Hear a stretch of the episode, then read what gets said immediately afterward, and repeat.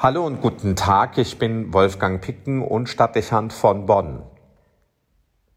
Nun scheinen also die Kanzlerkandidaten für die Bundestagswahl im Herbst ausgemacht. Gestern war ein wichtiger Tag, um nicht zu sagen ein Meilenstein auf dem Weg in die politische Zukunft Deutschlands.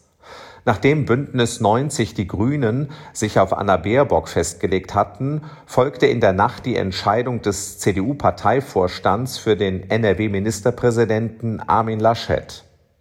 Ob darauf das angekündigte Echo aus Bayern mit der Zustimmung und Unterstützung der Schwesterpartei folgen wird, scheint nicht sicher, weil eine ähnliche Ankündigung in der vergangenen Woche ohne Folgen blieb und stattdessen Auftakt für eine harte Personaldebatte innerhalb der Union war.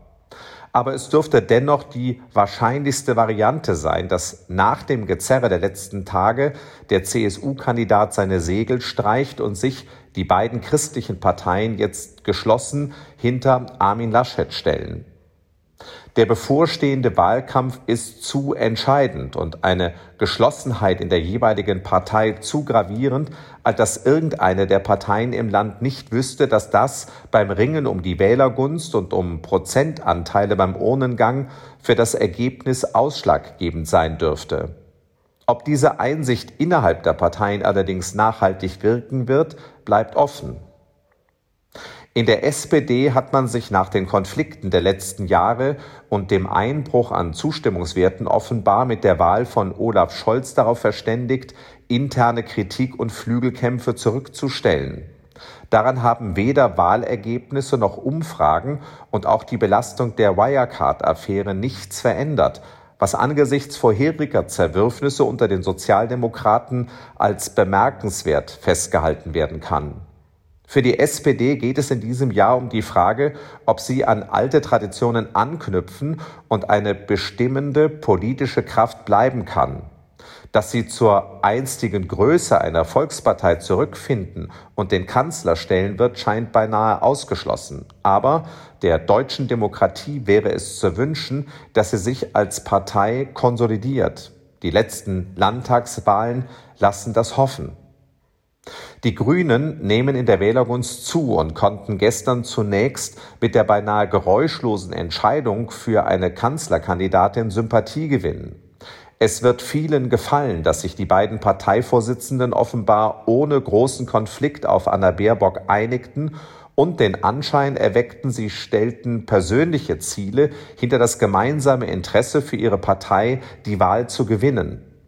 Das setzt ein Zeichen politischer Stärke und eines ausgeprägten Willens, die eigene Partei zu stärken und zukünftig auch im Bund mitregieren zu wollen.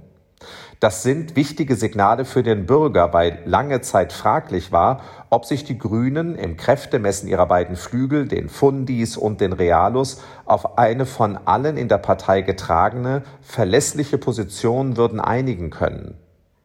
Aber die Grünen haben ganz offensichtlich erkannt, dass sie nur dann eine Chance haben, wenn sie diese Uneinigkeit überwinden. Sie wissen, dass die Ausgangslage noch nie so günstig war und haben sich deshalb für ein strategisches Verhalten entschieden. Das ist neu, aber in gewisser Hinsicht auch ein weiterer Schritt in die Richtung der etablierten Parteien. Die basisdemokratische Haltung der Grünen, die lange Zeit ein wesentlicher Bestandteil ihrer Identität war und zu Teilen auch noch Inhalt ihres Parteiprogrammes ist, scheint aufgegeben. Vor Jahren wäre undenkbar gewesen, dass sich bei den Grünen zwei Personen im Separé auf eine Kandidatur einigen, ohne dass dem Diskussionen an der Basis und Parteitagsbeschlüsse vorausgehen weil die beiden Parteivorsitzenden jung und unverbraucht erscheinen und auf die aktuell starke Ökologiebewegung zurückgreifen können, wirkt manches an ihnen so, als kündige es einen neuen Politikstil an. So betont es Anna Baerbock gestern auch selbst. Aber die Art, wie die Grünen nun zu ihrer Entscheidung für die Kanzlerkandidatur gekommen sind, ist mehr als etabliert und oldschool. Auch das erscheint als bewusster strategischer Schritt, denn die Grünen werden sich nur von der alternativen Partei zur bundesweiten Regierungspartei entwickeln können, wenn sie für die politische Mitte und die wertkonservativen Bürger wählbar erscheinen. Zu einer führungsstarken Einheit, die eine gemeinsame Idee und einen klaren Regierungswillen zeigt und die bereit ist, von einem zu etablierten Politikstil abzuweichen, wird die CDU nun nach dem Streit der letzten Tage erst noch finden müssen. Sie ist von dem Knick bei Umfragen verunsichert und wird nach langen Regierungsjahren eine Wechselstimmung fürchten müssen. Auch wird sich erweisen müssen, ob die enttäuschten Ambitionen des bayerischen Kandidaten beruhigt werden können und die Verlierer bereit sein werden, den Schulterschluss herzustellen und gemeinsam für das Ziel eines guten Wahlergebnisses zu kämpfen. Die Tatsache an sich, dass man in der Partei um einen Kandidaten gestritten hat, muss an sich kein schlechtes Zeichen sein. Vielmehr sollte man meinen, dass solche Auseinandersetzungen ein wichtiger Bestandteil in einer Demokratie sind. Die Kommentare, die darin bereits ein Signal für die Spaltung einer Partei gesehen haben, scheinen wenig zu berücksichtigen, dass unser politisches System vom Ringen der Kräfte und der Meinungen lebt. Wo ein innerparteilicher Konflikt bereits als Anhaltspunkt für eine Krise oder eine Schräglage gewertet wird, zwingt man ein System in die Erstarrung, und das ist zum Nachteil des Staates.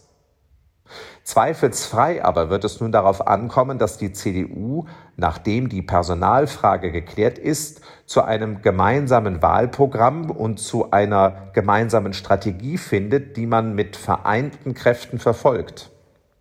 Armin Laschet hat bewiesen, dass er parteiliche Konflikte moderieren und unterschiedliche Strömungen verbinden kann. Selbst überparteilich gelingt ihm das. Der Streit der letzten Tage muss ihn deshalb nicht schaden, wenn es ihm möglich wird, seine Stärke zu beweisen und seine Partei jetzt zu einen.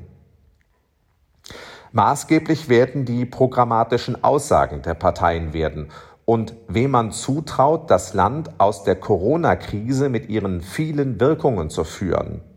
Der Bürger wird Führungsstärke und Kompetenz verlangen, auch die Fähigkeit, die Gesellschaft jetzt zusammenzuhalten. Hier werden sich die Parteien jetzt positionieren müssen. Grundsätzlich aber scheint seit gestern die Weiche für eine politische Konkurrenz gestellt, in der integre Persönlichkeiten ihre Parteien in den Wahlkampf führen. Alles andere bleibt abzuwarten und ist nicht zu prognostizieren. Es stehen uns spannende Monate bevor.